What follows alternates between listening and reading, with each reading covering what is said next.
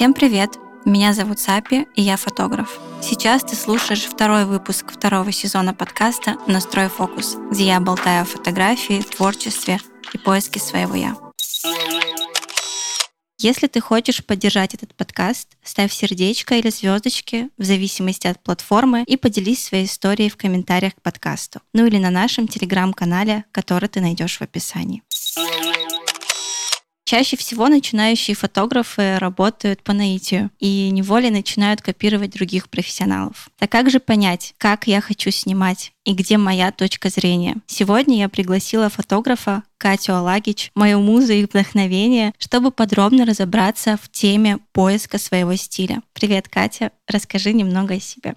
Привет, Сапи. Я уже больше 15 лет в фотографии. А начала я снимать, когда мне было где-то 15-16 лет. Это была простая цифровая мыльница, и постепенно, уже после того, как я начала учиться в институте, я начала брать первые коммерческие заказы. То есть я не работала по специальности, как многие мои друзья, не занималась архитектурой, а, но брала первые съемки. Постепенно у меня появились свадебные съемки. Первая свадьба была за границей. И вот так вот год за годом через сарафанное радио появлялось все больше клиентов. Я поняла, что классный такой вид работы, который приносит не только деньги, но и удовольствие. Он легкий, он э, не такой скучный, как архитектура. И вот так вот я уже, я уже сказала, около 15 лет снимаю, но свадьбы и репортажи ушли на второй план. Сейчас я двигаюсь в сторону такой арт-фотографии, чтобы не зависеть от пожеланий заказчика, так скажем, чтобы, знаешь, самой диктовать свои условия скажем так. Очень здорово, потому что мне тоже этот подход близок, и я пришла тоже к нему очень интуитивно. То есть поняла, что хочется делать то, что велит сердце, и как бы приучать к этому заказчика, чтобы он полюбил этот жанр, чтобы ему нравились более чувственные кадры и сменила этот подход. Как долго ты шла вот к этому переходу, так скажем? К той точке, в которой я сейчас, которую я тебе озвучила, да? Да. Ты знаешь, мне кажется, я начала ее как-то осознавать последние года полтора-два. И, наверное, впервые я это почувствовала, когда закончилась пандемия, если я не ошибаюсь, и стояла зима, э, у меня планировались какие-то портретные съемки в Москве, и я понимала, что мне надо арендовать студию, но меня не устраивают студии, в которых я снимаю. То есть с ними все хорошо, но в них снимают абсолютно все, и выходит у всех примерно все одинаковое. А особенно если у человека подход, как и у меня, с любовью к естественному свету, и где он там не старается сделать какую-то хитрую картинку с искусственным светом да, и цветом, то, по сути, возможности как-то очень ограничены, и мне казалось, что э, вот эти вот все студии пространства, они мне диктуют то, как я должна снимать. И я прям вот очень много рефлексировала на эту тему и думала, что, ну, может быть, это моя какая-то слабость, то есть я иду у этого на поводу и ничего с этим как бы не могу сделать, может быть, мне просто надо как-то поднапрячься очень сильно и что-то выдать другое, то есть мне хотелось и развития собственного, но я понимала, что развитие, по сути, уже не происходит такого, как мне бы хотелось. В тот момент у меня даже появилась идея открыть свою студию, вот чисто для себя, даже не как коммерческий проект, где я могла бы как-то работать с пространством, новым и создавать какие-то свои миры. Но как-то на этом все остановилось, работа снова засосала, и вот в итоге мое собственное развитие, как мне кажется, оно замедлилось. То есть вот, знаешь, очень часто бывает, что действительно какие-то вводные извне, как мне кажется, ограничивают фотографа в том, чтобы он как-то рос. А вот очень, очень хорошо ты подметила про ограничения, потому что каждый фотограф, который начинает только-только свой путь, он свою точку зрения собирает по крупицам отовсюду. Ну и чаще всего не извне берет, вернее, берет не из э, своего внутреннего мира, а из внешнего мира. Но вот как прийти к той точке, чтобы сформировать свое уникальное видение, не копировать чьи-то работы, не копировать чей-то взгляд. Вообще, что есть стиль для тебя и как ты думаешь, как мы приходим к нему? Верно ли, как говорилось в книге «Кради как художник», что сначала мы очень много повторяем работ за другими авторами, а потом приходим к своему? Либо же у тебя какой-то свой секретный ингредиент поиска стиля? Мне кажется, что верно, потому что у меня так было. То есть я тоже сейчас, оглядываясь назад и анализирую свои фотографии, я помню, на кого я была подписана, когда я только начинала снимать. Тогда еще не было никакого Инстаграма, естественно. Я всех фотографов э, находила на платформе Flickr, в основном зарубежных, в основном каких-то репортажных или как которые снимали fine art, а которые много снимали на пленку. То есть оттуда у меня, видимо, уже была любовь к определенной тональности, цветам, э, любовь к деталям, ну и много чего еще. Но тут важно, как человек привносит вот это все по крупицам в свой подход, и делает ли он с этим что-то еще сам. То есть анализирует ли он, что, ага, я вот сейчас применил условно такой-то прием, но я вот этим буду довольствоваться, или я подумаю, как можно снять еще иначе. И он пойдет еще в какой-то эксперимент, возможно, который он ни у кого не видел. То есть э, вот ответственность за то, каким будет твое развитие, она, естественно, только на человеке, потому что кто-то копирует и обработку какую-то модную, условно успешную, и вроде бы все хорошо, картинка может быть продающей, довольно дорогой, и заказы будут у человека. Но если он сам как-то не задумывается, не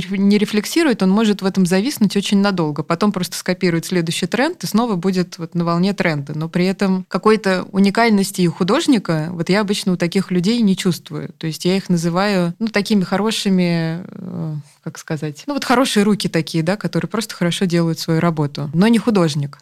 А художник это всегда вот ищущий и развивающийся. Но при этом, вот ты задала вопрос, я уверена, что Бывает, рождаются какие-то абсолютные гении, у которых ни на что не похожий стиль, но таких меньшинство. Я бы не сказала, что я такая. То есть мне кажется, у меня все-таки вот процесс времени. Ну вот у меня такой путь. Но вот как и художники, которые картины писали, и художники, как там какие-то уникальные фотографы, не знаю, например, Питер Линдберг, да, или Мона Кун, вот моя любимая, они ни на кого не похожи, и вот это вот такие вот смородки прям. Вот, в общем, два пути. Нет одного какого-то ответа однозначного. Да, вот мы немножко затронули тему трендов. Я скептически отношусь к, ко всяким трендам, потому что мне кажется, что, опять-таки, это навеянное извне, из внешнего мира. И если фотограф начинает делать то, что в тренде, он как будто бы становится немножко безликим. То есть э, на фоне трех фотографов, которые делают вот эту стандартную которая сейчас модно, темную тональную обработку. Я не отличу там это была фотограф Маша или был фотограф Сона Петя. И хочется как будто бы видеть больше проявления извне.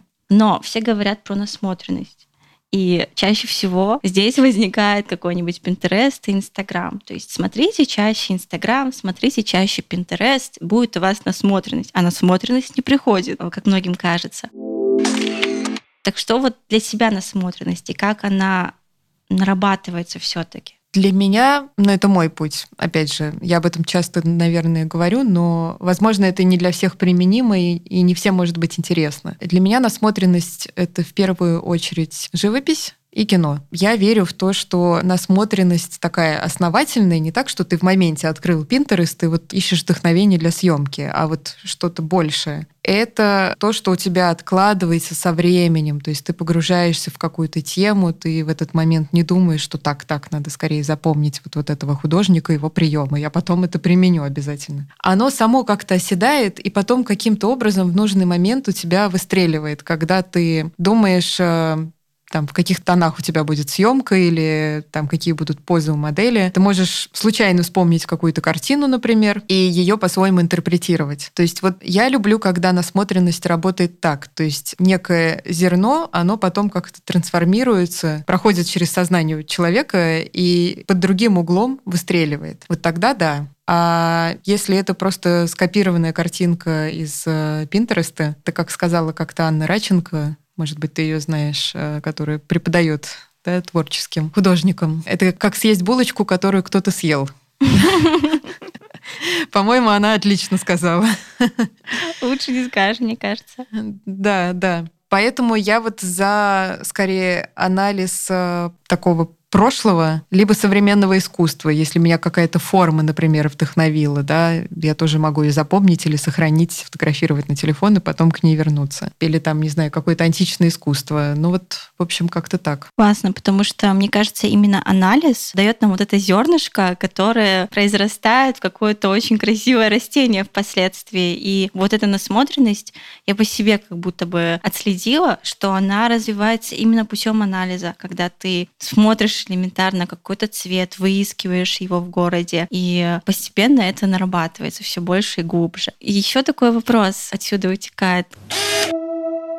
Как ты думаешь, можно ли научиться видеть? То есть я очень часто слышу, что вот есть классные фотографы, они классно видят момент, они чувствуют его, а я не такой я не умею видеть.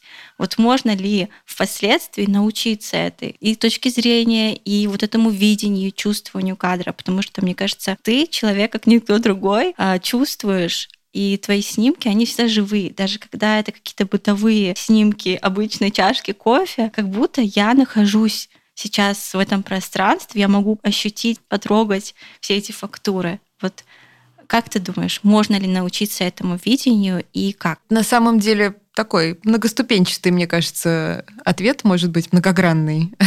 Сейчас я постараюсь его сформулировать. Точно можно через внимательность научиться видеть, замечать какие-то определенные моменты, видеть красивое в бытовом. Но то, какие это будут моменты, это, мне кажется, для любого человека будет индивидуальным, потому что, условно, меня трогает чашка кофе по утрам, и я как бы считываю что-то, вот, что она мне дает, да, или там, когда она в каком-то определенном свету стоит, или а, меня трогает там пушок волосу моего ребенка на шее. А кто-то может не любить детей, и он никогда не обратит внимания на этот пушок у ребенка правильно? То есть можно через какие-то, опять же, инструменты физические научиться это так снимать, чтобы человек тоже, зритель, настраивал свой фокус вот на какую-то там ту или иную деталь или какой-то момент. Но вот какой момент, это уже как бы зависит от э, того, кто снимает. Потому что, ну, если я по натуре такая довольно легкое, мечтательное, то у меня и фотографии такие. Но ты не сделаешь таким другого человека, если в нем этого совсем нет. Ну, то есть, возможно, он как-то попытается, и у него что-то будет получаться, но довольно коряво. Но он может снимать вообще э, другие вещи. Ну, то есть очень от э, персоналити, так скажем, зависит. И мне кажется, еще зависит от того, чем мы наполняемся, возможно. То есть э, то, что мы смотрим, что мы читаем, о чем говорим, это тоже привносит, как ни странно, да, это тоже привносит какой-то свой след и отпечаток в наше творчество. Потому что я с течением обстоятельств и времени замечаю, как меняются те же цвета. Если раньше я там была какой-то более меланхоличной и снимала такие кадры, темные, приглушенные, они навевали какую-то тоску. А сейчас меня пленит все яркое, как ворона такая, на все светящееся и блестящее, смотрю и снимаю это. Поэтому мне кажется, что вот наш внутренний мир это творчество и отражает, и наоборот. Да, да, как, как и у художников, как у того же Пикассо. У него был и голубой период, и розовый период, и, по-моему, там белый период. То есть э, я тоже у себя замечаю, что у меня иногда меняется какая-то тональность, и я не специально это делаю, то есть так происходит. И мне всегда нравится оглядываться назад и анализировать, э, как подсознательно, да, э, я фокусировалась на каких-то оттенках или на какой-то обработке, вот как и у тебя, да. А потом можно уйти обратно к тому, с чего ты начал. И это нормально. Возможно, какой-нибудь э, психолог бы сказал, что это хорошая идея там для психоанализа. Но мне кажется, это имеет место быть однозначно. Я думаю, да. Но еще такая история, когда каждый фотограф и начинающий, и практикующий снимает по наитию, и когда это чаще работа, нежели только творчество, все приходят в какой-то вот тупик. Ну, многие. В какой-то период жизни они понимают, что вот они застряли, они не знают, как дальше развиваться, не знают, как выйти из за рамки своего видения, за рамки своего стиля. И наступает либо спад, и энергии, и а, ресурсов всяческих, либо они вовсе перестают снимать, потому что я знаю очень много талантливых фотографов, которые имели свою точку зрения в фотографии, но они просто сдаются из-за того, что отчаиваются. Вот как не потеряться в этом тупике, не остаться в этой коробочке. Может быть, ты сталкивалась с такими состояниями и можешь поделиться этим с нами. А, сталкивалась очень часто, и мне кажется, еще столкнусь. Мне кажется, это нормальная такая, знаешь, кривая, когда у тебя подъем, и потом ты где-то на дне, потом снова подъем. И ты вроде бы плывешь, потом как-то незаметно туда скатываешься. Я пока не научилась э, отмечать, как туда не попадать, и, возможно, возможно, это невозможно. Но мне точно становится легче вот уже в последние годы, когда я ощущаю себя вот в какой-то такой потерянности, точно помогает дать себе время, то есть не страдать очень сильно по этому поводу. И в идеале, конечно, переключиться на что-то другое. То есть на какой-то другой вид деятельности, либо если это фотография, то какое-то другое направление. Может быть, оно будет не супер творческое, но ты будешь его хорошо делать и не будешь там страдать по нему. Но при этом у меня в голове параллельно постоянно идет какой-то анализ и какой-то мыслительный процесс. Типа, так, а что я могу еще привнести? И, ну, легко, конечно, спросить, да, но ответ обычно просто так он э, не падает с неба. И мне кажется, тут важно себя как-то растормошить. Знаешь, иногда взять, э, возможно, какой-то другой объектив, какую-то оптику, на которую ты никогда не снимал, с которой тебе будет некомфортно снимать. Например, супер-зум объектив или э, супер широкий угол. Или взять, э, вот я давно, кстати, хочу взять камеру, был Hasselblad Expand, и был еще советский горизонт, который снимает панорамы. Это супер крутая штука, которая снимает такой вытянутый кадр. И отнестись к вот этому нововведению с какой-то долей юмора, иронии и такого детского какого-то, знаешь, интереса и приключения. Типа, посмотрим, а что у меня сейчас получится. Попробую-ка я это снять вот сейчас по-другому. И такой выход из зоны комфорта пресловутый, он может как-то раскачать и привнести что-то новое. Ты понимаешь, что, блин, а так же здорово, а почему я не брала настолько широкий угол на свои съемки? Тут же вообще другая динамика, и там намного воздушнее все получается. Либо я себе даю какие-то задания. То есть это, ну, как бы не то чтобы творчество и не работа, там, например, какую-то тематику, на которую я начинаю искать кадры. И про себя я думаю, окей, я могла бы снять серию, например, на эту тему вот чисто для себя. Или там искать какой-то цвет, ну это самое простое, да, для человека. Ну вот, в общем, как-то так я себя постепенно начинаю раскачивать, и незаметно-незаметно ты из этого состояния выходишь уже немножечко обновленным. Это не значит, что ты через месяц э, вот такой тренировки сразу вышел такой классный, и типа, да я все понял, я вышел на новый уровень. Ну, так это не работает, мне кажется. То есть это все равно всегда время. А, но, по крайней мере, вот, это вот этот уровень какой-то рефлексии, он э, ослабевает. И двигаешься дальше. Да, и мне кажется, мы как будто бы еще немножко смещаем фокус с той точки, в которой сейчас находимся, с этого тупика, на какой-то новый взгляд, и как будто вот еще и немного отвлекаемся на что-то. И это тоже помогает вывести тебя. Ну да, то есть ты не, не, не закапываешься слишком сильно в себе, да. И становится полегче. Потому что вот эти качели, мне кажется, свойственны каждому творческому человеку, когда я вроде талантливый, нет, я посредственность, нет, я талантливый, нет, я посредственность, и мы постоянно вот в этих вот а, качелях трясущихся. Но талантливый, посредственный, мне кажется, когда такой вопрос, ты, когда ты им задаешься, то это уже немножко другая проблема. То есть можно просто какой-то интерес э, к съемке потерять, это одно, но если у тебя такие сомнения, то это уже надо в другом направлении копать. Работать с самозванцем или слушать подкаст про синдром самозванца.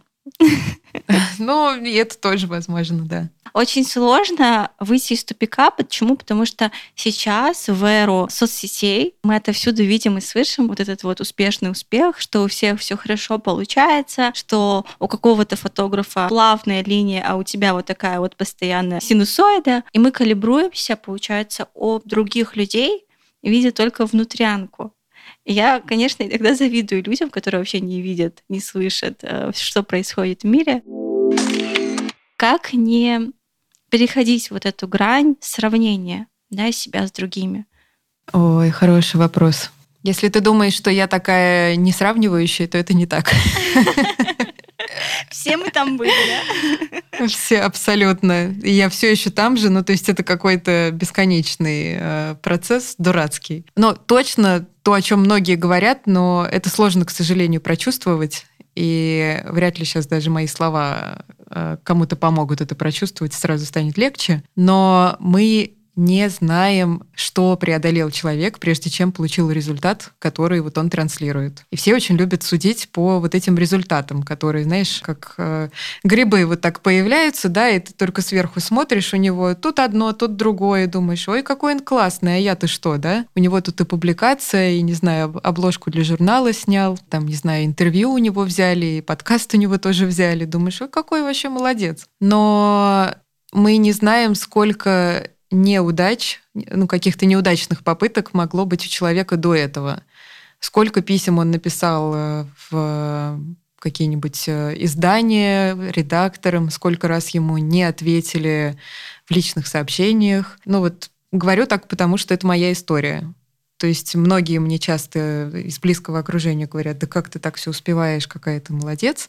Но никто не знает, э, сколько у меня на самом деле случалось и случается отказов, когда это бьет по самооценке, и ты думаешь, да ё-моё, я в свою очередь думаю про других, почему вот у этого все классно, а мне не отвечают.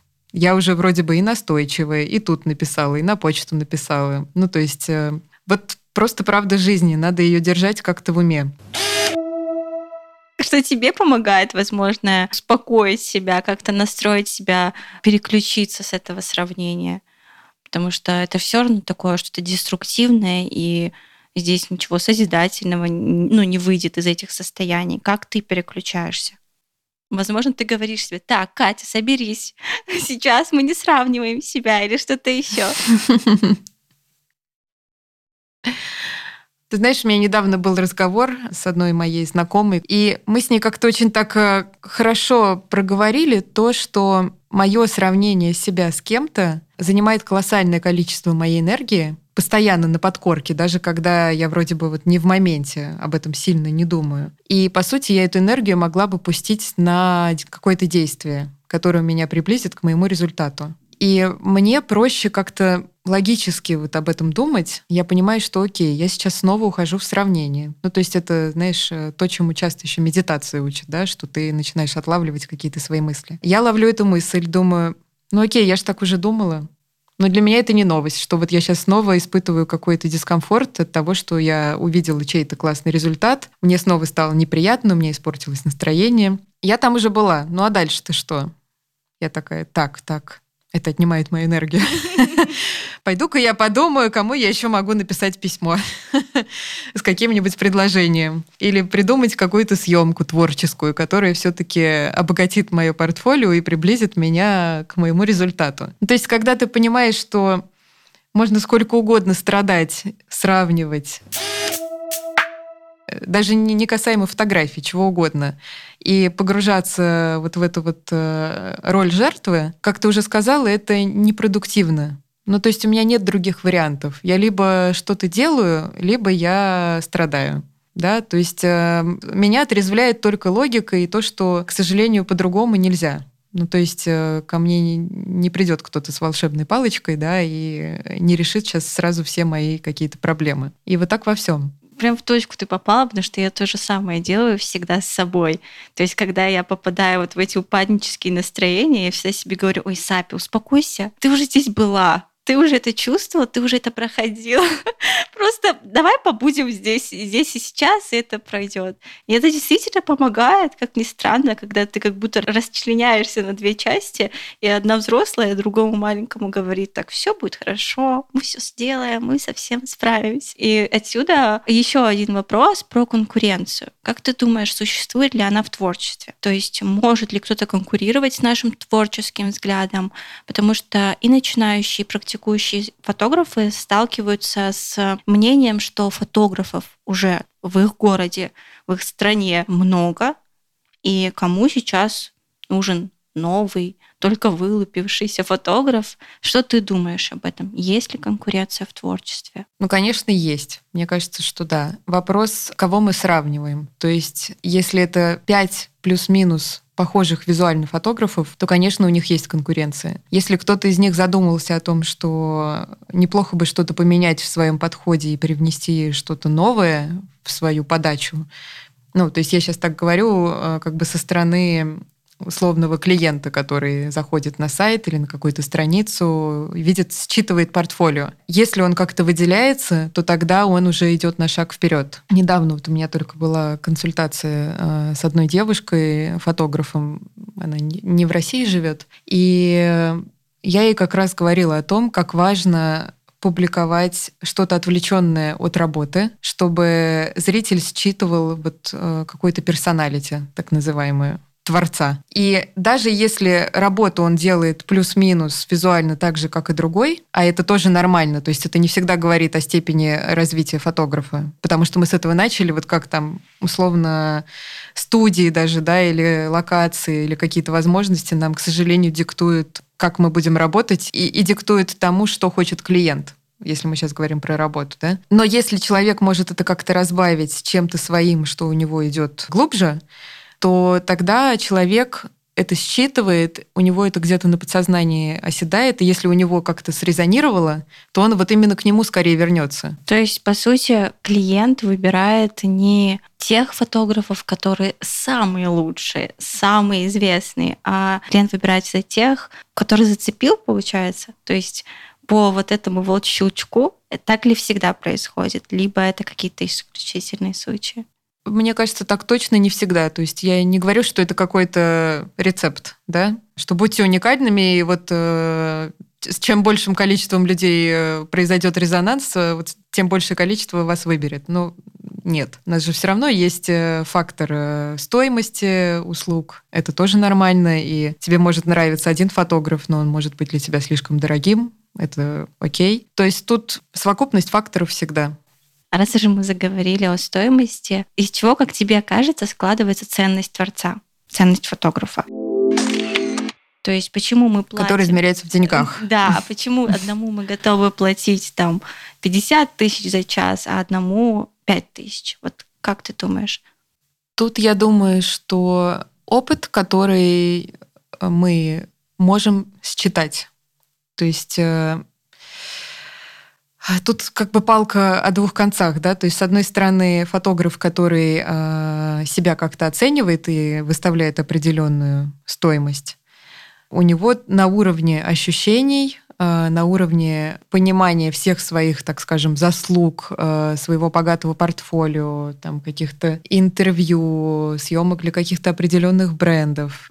Из этого всего складывается его самоощущение самоценности. Это очень тонкий момент, и тут бывает много таких спорящих э, входящих. Я думаю, ты понимаешь. Э, ты можешь понимать, что ты молодец, а стоимость поднять все равно сложно. И иногда на это уходит несколько лет. И мне было непросто, но я все равно систематически ее поднимаю, просто потому что капают года, и я считаю, что я становлюсь э, еще большим профессионалом с каждым месяцем. То есть я чувствую какое-то некое свое саморазвитие и понимаю, что э, я по своему развитию обгоняю многих, там, допустим, в моем окружении. А, ну а у кого-то бывает просто наглость. То есть вот человек просто себя так ощущает, и неважно, что он снимает всего два года, он ставит там стоимость э, типа 40 тысяч рублей за съемку, и ему нормально, и к нему тоже приходят клиенты. То есть вот тут это, вот... вот... Вот это нашумевшая история. Я позволил себе, я позволяю себе. Ой, да, да. Но это не так легко на самом деле. Вот у меня так не получается. То есть мне тоже часто надо, а, нужно на что-то опереться, условно пройти еще одно обучение или еще что-то такое. И вот тогда я вроде как выросла. Но я понимаю, что мой рост, он может не только в таких вещах измеряться. Это вот как есть люди, которые постоянно учатся, и вот они себя оценивают через то, что они постоянно вот, мол, в развитии. Но не только это работает, как мне кажется. Так хорошо ты сейчас сказала, потому что принято же считать, что чем больше ты учишься, тем больше ты профессионал. Хотя есть какие-то штуки, они даже неощутимые, эфемерные, но они тебя как творца развивают, они ты не можешь их просто пощупать, даже какие-то сложности, какой-то сложный этап жизни, какие-то передряги, в которые мы попадаем, они тоже накладывают определенный след и развивают нас как личность в первую очередь и как творца. Поэтому э, очень прям у меня аж мурашки пошли от последней фразы твоей. Ну да, я, ты знаешь, я сейчас даже подумала, вспомнила себя, у меня такой флешбэк появился, как э, я была в Дели, в Индии, и оказалась ночью на какой-то нетуристической улице, на которой было прям страшно. А, и у меня была с собой камера, я снимала, снимала репортаж просто для души. И сделала это достаточно круто. Ну, то есть вот даже такие ситуации меня, то есть я пересилила себя в каком-то смысле, выдала какой-то классный результат, и это уже меня обогатило, а не какой-то курс, из которого еще непонятно, что я вообще вынесла и вынесла ли. Этот вопрос, наверное, касается исключительно меня, потому что у меня возникают часто такие мысли, когда я сделаю тот самый кадр, который мне нравится, я думаю, как же классно я сняла. Таких мыслей, кстати, не часто. Да, бывает. И у меня ощущение, что теперь у меня настолько завышена планка, что я как будто бы не хочу снимать иначе. А, вот у меня есть мой условно шедевр, я должна его переплюнуть, либо не снимать вообще. И даже сейчас вот в путешествии я меньше снимаю, потому что я как будто бы вот думаю, да, лучше марокканских кадров у меня уже не будет. И как вот эту вот историю преодолеть, я думаю, что, может быть, ты сталкивалась с этим, и этот совет поможет лично мне. А, сталкивалась, и у меня ровно та же история. А, ну вот даже если мы про путешествия говорим. А, я поняла, что если уж быть э, честной, не в каждой поездке, не в каждом путешествии вообще можно что-то классное снять. И это нормально. То есть если раньше для меня и для многих, я думаю, э, поездка куда-то это означало ощущение, что вот у тебя больше воздуха появилось, вот какое, какая-то новая волна, вдохновение. Сейчас со временем, чем больше снимаешь, ты уже понимаешь, что в определенном городе, э, в какой-то обстановке, ну, скорее всего, будет довольно низкая вероятность того, что ты там что-то сложное увидишь. Поэтому я от себя отстаю в этом плане. Иногда иду с телефоном и думаю, ну окей, если шедевр случится, значит он случится на телефон, и ничего страшного. То есть я могу даже не брать камеру осознанно. Но при всем при этом я сейчас подумала о том, что я себе разрешаю как бы снять важность э, вот с этого процесса, я сейчас говорю о поездке какой-нибудь, а я беру камеру и даю себе волю. То есть я могу снять что-то, то, что я уже э, и так снимала, но окей, я просто это чуть-чуть, может быть, по-другому сниму. И часто я думаю, что, ну, скорее всего, я не выложу этот кадр, я им недовольна, и для меня он такой средний, по моей планке. Он может кому-то понравиться, это я понимаю, но при этом никто не знает, а, что еще вмешается в какой-то процесс, и вдруг ты действительно снимешь какой-то новый свежий кадр, который вот э, будет для тебя вот уже на уровне вот этой твоей планки. Либо ты попадешь в какое-то такое супер настроение, в какой-то поток. Ты знаешь, бывает иногда такое случается, когда и свет сложился, и момент сложился, и там человек прошел условно, и все круто, и даже со всем вот этим набором водных ты тоже можешь снять хороший кадр, но ты останешься не до конца удовлетворенным. Но, может быть, еще вот что-то в него попадет, что его выведет вот на тот уровень, о котором ты говоришь. Ну, то есть мы никогда не знаем. Поэтому Когда немножко кнопка да. шедевр, да? немножко снизить важность, ничего не ждать, но при этом допускать, что может э, случиться некая магия. И вот обычно оно так работает. Аж э, прям захотелось выйти и снимать, пойти. Просто, знаешь, так, а, ничего не ожидает себя взамен. Очень круто. Мне кажется, этот выпуск получился в первую очередь для меня, чтобы я его слушала, переслушивала, потому что очень много каких-то выводов в моменте я для себя сделала, осознала. Я думаю, что нашим слушателям также будет полезно и интересно. Несколько советов для начинающих и практикующих фотографов от тебя для того, чтобы начать их применять. Потому что я человек, который топит за списки, чек-листы, советы. Мне кажется, что мои слушатели также.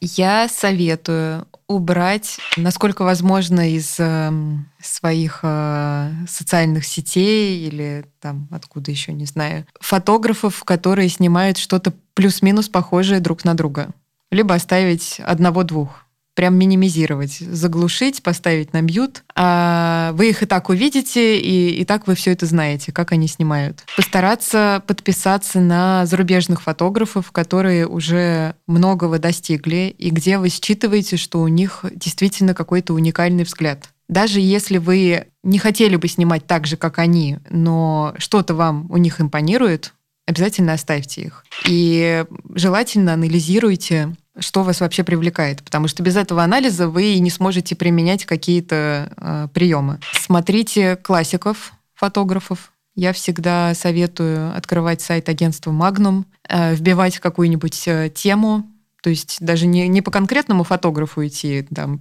по, в алфавитном порядке, а просто вбивать в поиски какой-то темы и смотреть, кто, как и в какое время на эту тему снимал. Это как минимум интересно. Ну, смотреть живопись кино тоже довольно осознанно. То есть, если что-то нравится, то прям вот делать скриншоты, и можно в отдельную папочку себе сохранять. Не обязательно в моменте это сидеть и анализировать, а просто когда есть желание возвращаться и вот рассматривать и думать, угу, а почему же мне вот тут нравится? Это тональность такая или яркость, или тут какая-то динамика классная, и мне бы хотелось ее привнести. Любой скажет, наверное, снимать, снимать и снимать, но вот важно во всем анализировать, не просто снимать, а вдумчиво снимать. То есть э, смотреть э, свои фотографии и чувствовать вот какой-то рост. Спасибо большое еще раз, что согласилась быть гостем этого выпуска. Спасибо тебе. Ну круто. Настрой фокус так, как хочешь именно ты.